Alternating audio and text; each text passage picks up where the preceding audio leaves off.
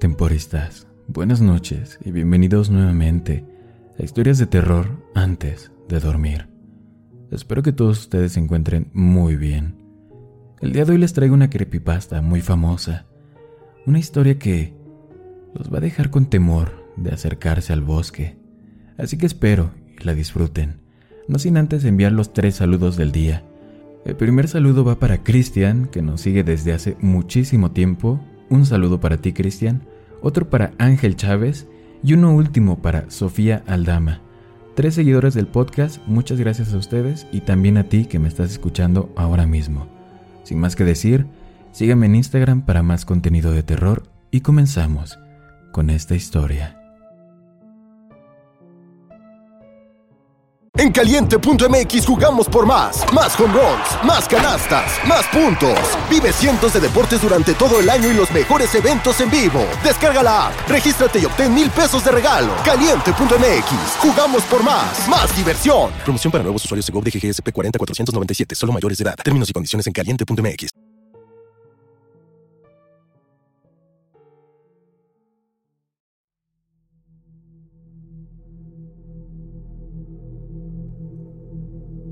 Mi padre me contó una historia una vez. Nunca lo olvidaré por algunas razones.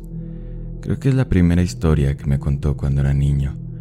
También es la historia de cómo mi abuelo murió. Pero honestamente esa no es la razón.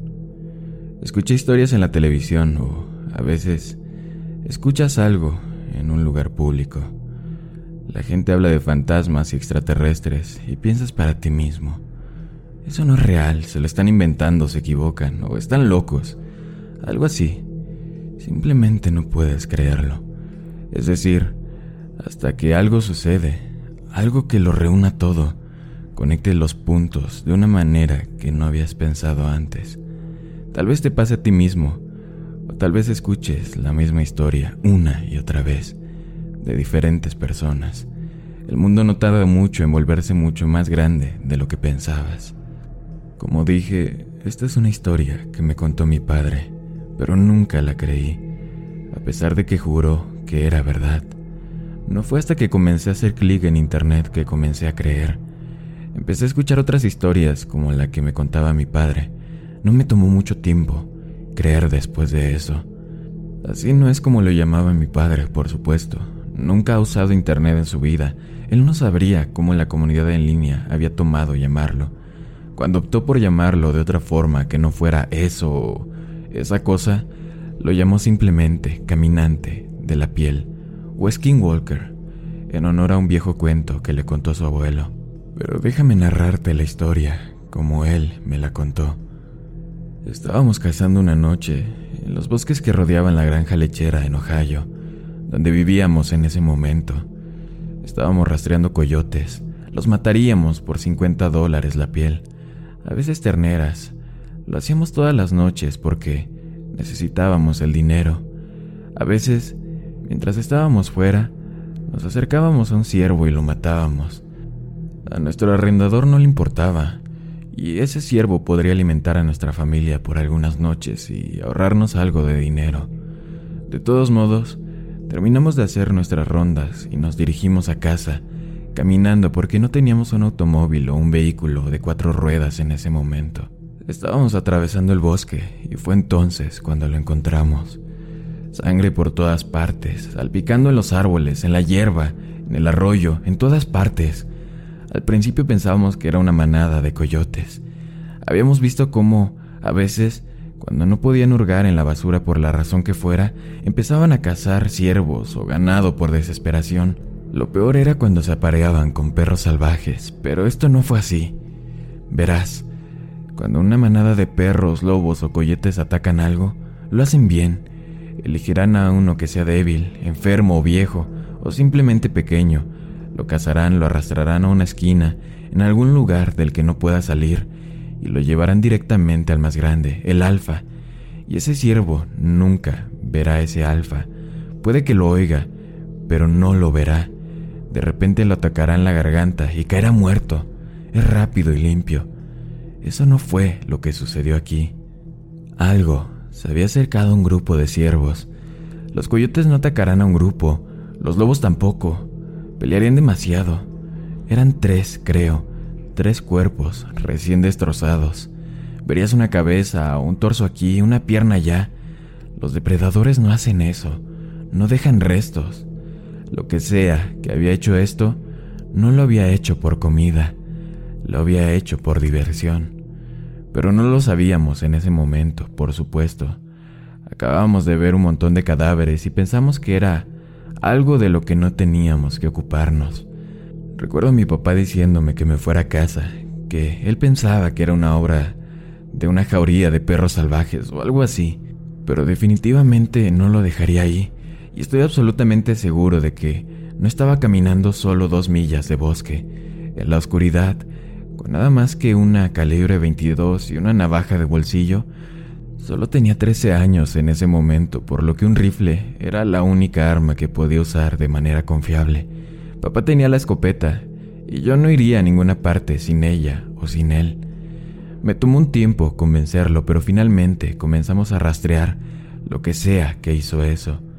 Tampoco fue difícil, solo seguimos la sangre. Había dos opciones, o esa cosa desangró un ciervo antes de escapar, o lo arrastró durante una milla. No sé, lo que sí sé es que nunca había visto a mi papá asustado antes de esa noche. Comenzamos a escuchar los sonidos más horribles. Ahora, he estado en muchos bosques en mi vida y he estado en todo el mundo, pero nunca escuché ruidos como los que escuché esa noche. Escuché cosas gritando. Escuché ciervos, zorros, conejos, mapaches y pájaros, todos ellos temerosos de algo y huyendo. Ten en cuenta que quizás sean las 12 o 1 de la mañana. A excepción del zorro y algunos pájaros, se suponía que nadie estaba despierto esa hora. Pero no solo estaban despiertos, fíjate, estaban huyendo. Esa noche vi bandadas de pájaros volando directamente hacia los árboles, tratando de escapar de algo. Nos encontramos con una manada de coyotes y casi les disparamos a una pareja, pensando que nos estaban mirando, pero luego vimos que venían corriendo de alguien. Ni siquiera se dieron cuenta de nuestra presencia y pasaron de largo. Entonces un venado hizo lo mismo. Algunos conejos, ardillas y zorros, incluso un par de cerdos salvajes. Se suponía que estas criaturas se cazaban entre sí y lo único que les importaba era alejarse lo más posible de ese lugar. Nos dimos cuenta que, tal vez, lo que sea que estábamos rastreando no era algo que se suponía que debíamos ver, y no era algo que pudiéramos matar. Hasta el día de hoy no sé por qué no nos fuimos a casa. Supongo que teníamos curiosidad. Creo que esa era la naturaleza de mi padre. Buscar problemas, pelear. Y siendo consciente de las cosas que hizo mi padre durante la guerra, pensé que lo mejor era quedarme a su lado. Finalmente llegamos a un valle abierto. Normalmente era un campo de soya, pero no estaba en temporada, por lo que era solo tierra plana. Fue entonces cuando vimos las huellas. Los animales que huían del bosque habían arrasado todo a su paso, pero donde estaba esa sangre de venado, nada había dado un solo paso. Era como si lo que fuera responsable lo hubiera dejado para que lo encontráramos.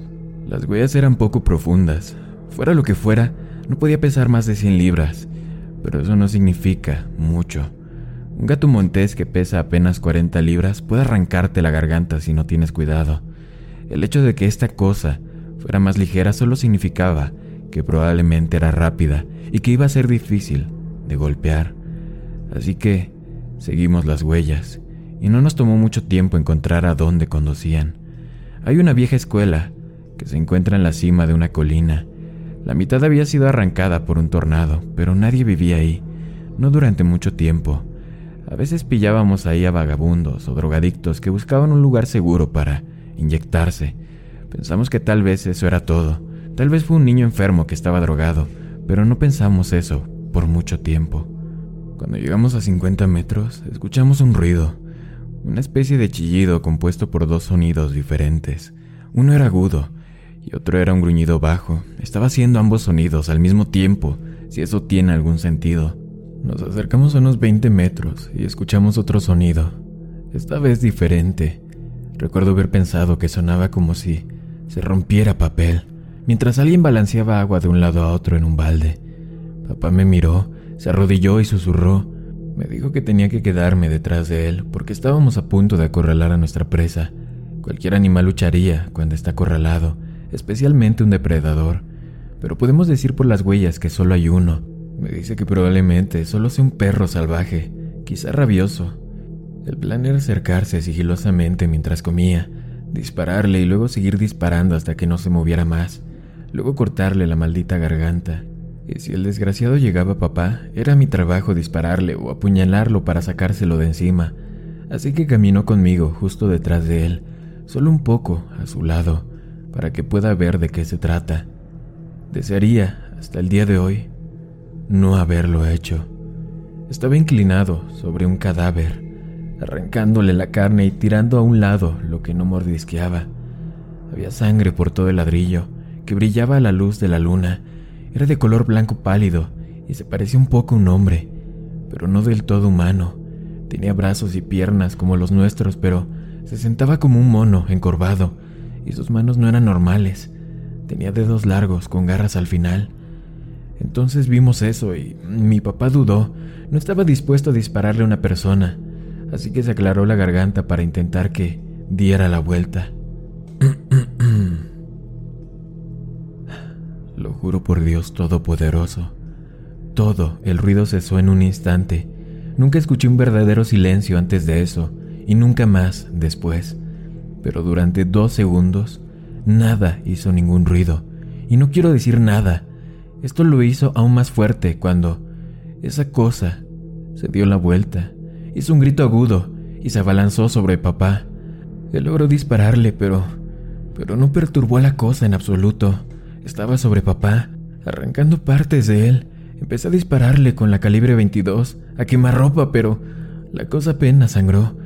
Disparé cinco rondas y luego comencé a golpearlo con la culata del arma. Ni siquiera se movió, ni siquiera registró que yo estaba ahí. Estaba arañando a mi papá, arrancando trozos enteros de su carne.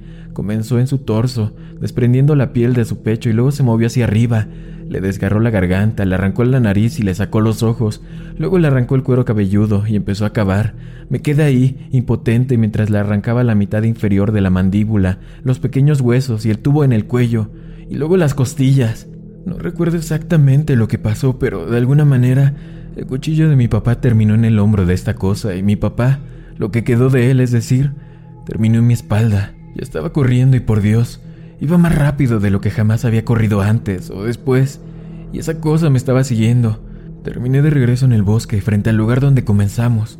Me dirigí a la casa de mi arrendador porque era lo más cercano a la ayuda que tenía, pero incluso eso estaba a media milla de distancia. Todo el tiempo podía escuchar a la cosa chillando y gimiendo. Escuché ramas romperse y ser arrojadas. Se estaba gritando tan fuerte y frecuentemente que sonaba como si alguien estuviera tomando un hacha por cada árbol que pasaba pero nunca, nunca miré hacia atrás, ni una sola vez. El pensamiento ni siquiera cruzó mi mente. Finalmente tropecé y caí en un poco de grava. Miré hacia arriba para ver a mi arrendador y un grupo de sus amigos bebiendo alrededor de una fogata. Grité y lloré, y ellos vinieron. Les dije que llamaran a una ambulancia y mi arrendador me miró y dijo algo que nunca olvidaré. ¿Qué, es eso que tienes en la espalda? Me preguntó. Justo cuando las palabras salieron de su boca, se dio cuenta, sin que yo dijera una palabra. Era una de esas horribles camisas de franela que mi padre usaba en todas partes. Se dio cuenta, y era casi todo lo que quedaba de mi padre, aparte de un poco de la cabeza y el torso. Eso es todo lo que había, absolutamente nada debajo de la cintura. De repente, lo escuchamos, el chirrido. Mi arrendador me agarró y me hizo tirar lo que quedaba de papá al suelo y yo estaba peleando con él, llorando porque pensé que aún... Pensé que aún podíamos salvarlo de alguna manera, pero la verdad es que mi papá se había ido mucho antes de que lo recogiera, y todo lo que hice fue llevar un cadáver a casa. Mi arrendador tuvo que levantarme y tirarme dentro antes de que me fuera con él. Él y sus amigos, todos entraron juntos, cerraron las puertas y sacaron sus armas. El propietario me preguntó qué pasó, qué carajos había pasado, pero no sabía qué decirle. Reconstruyó lo suficiente para entender que había algo peligroso ahí afuera. Todas las luces de la casa estaban encendidas y alguien llamó a la policía. Llegaría tan pronto como pudieran, dijeron, pero eso no significaba en 15 minutos. Miramos hacia afuera y lo vimos caminar frente al fuego que había hecho. Nadie sabía qué era. Uno de ellos dijo que parecía un mono. De repente, algo se estrelló contra la ventana. Todos le disparamos, pero rápidamente nos dimos cuenta de que no era la cosa, no, era el perro de mi casero, bueno, su cuerpo. De todos modos, le faltaba la cabeza y las piernas. Acabábamos de empezar a empujar cosas frente a las puertas y ventanas para formar una barricada, cuando escuchamos algo en el garaje. Recuerdo a uno de sus amigos diciendo que las puertas estaban abiertas. Escuchamos metal y vidrio siendo rasgados y destrozados. Arrastramos el sofá y el televisor frente a la puerta del garaje como como medida adicional. Esa cosa golpeó un poco más, pero luego se quedó en silencio. No en silencio como lo era antes. Podíamos escucharlo moverse un poco, y los muchachos estaban hablando, asegurándose de que sus armas estuvieran listas. Alguien me pasó una pistola. Apenas había martillado el martillo hacia atrás, cuando escuchamos que algo se rompía arriba Luego lo escuchamos chillar de nuevo, excepto que esta vez fue más fuerte y no hizo eco ni se desvaneció, porque estaba adentro. Todos corrimos hacia la única puerta que conducía al piso de arriba y llegamos justo cuando esa cosa lo hizo. Se abrió un poco y cuatro o cinco hombres estrellaron contra él. Consiguió pasar la mano. Alguien con una escopeta se encargó de eso. Llevó el cañón hasta su muñeca y apretó el gatillo. Se voló la mano limpia. Sin embargo, eso solo lo enojó. Empecé a empujar esa puerta, a arañar. Estábamos de un lado, empujando lo mejor que podíamos, y él estaba del otro, haciendo lo mismo. La madera no aguantaría, así que alguien nos dijo que bajáramos la cabeza. De repente, la mitad superior de la puerta desapareció y me zumbaron los oídos. Había astillas por todas partes, dos o tres de ellas acababan de descargar en la parte superior de la puerta. Realmente no sé qué fue después de eso. La policía llegó Todavía estaba pegado a lo que quedaba de la puerta. El sol había salido antes de que me soltaran. Me internaron en un hospital por un tiempo. Mientras estuve ahí, mucha gente me habló, pero no respondí, no por mucho, mucho tiempo. Cuando regresé a casa, conseguí un trabajo para el propietario, trabajando en la granja. No hablábamos mucho, no sobre la cosa, pero me inscribí en el ejército cuando tenía 19 años y él me invitó a tomar un whisky como despedida. Le pregunté enseguida, ¿qué le dijo la policía? La historia que contaron fue que se trataba de un animal salvaje, probablemente un lobo, o tal vez un oso que había emigrado al norte. Le pregunté cómo carajos podían decir eso cuando tenían la mano de esa cosa. Él me miró atónito. Me dijo que la mano nunca regresó a la estación. El policía que la tenía en su coche se metió en un accidente, chocó contra un árbol y murió en el impacto. La mano nunca fue encontrada, probablemente tomada por un animal.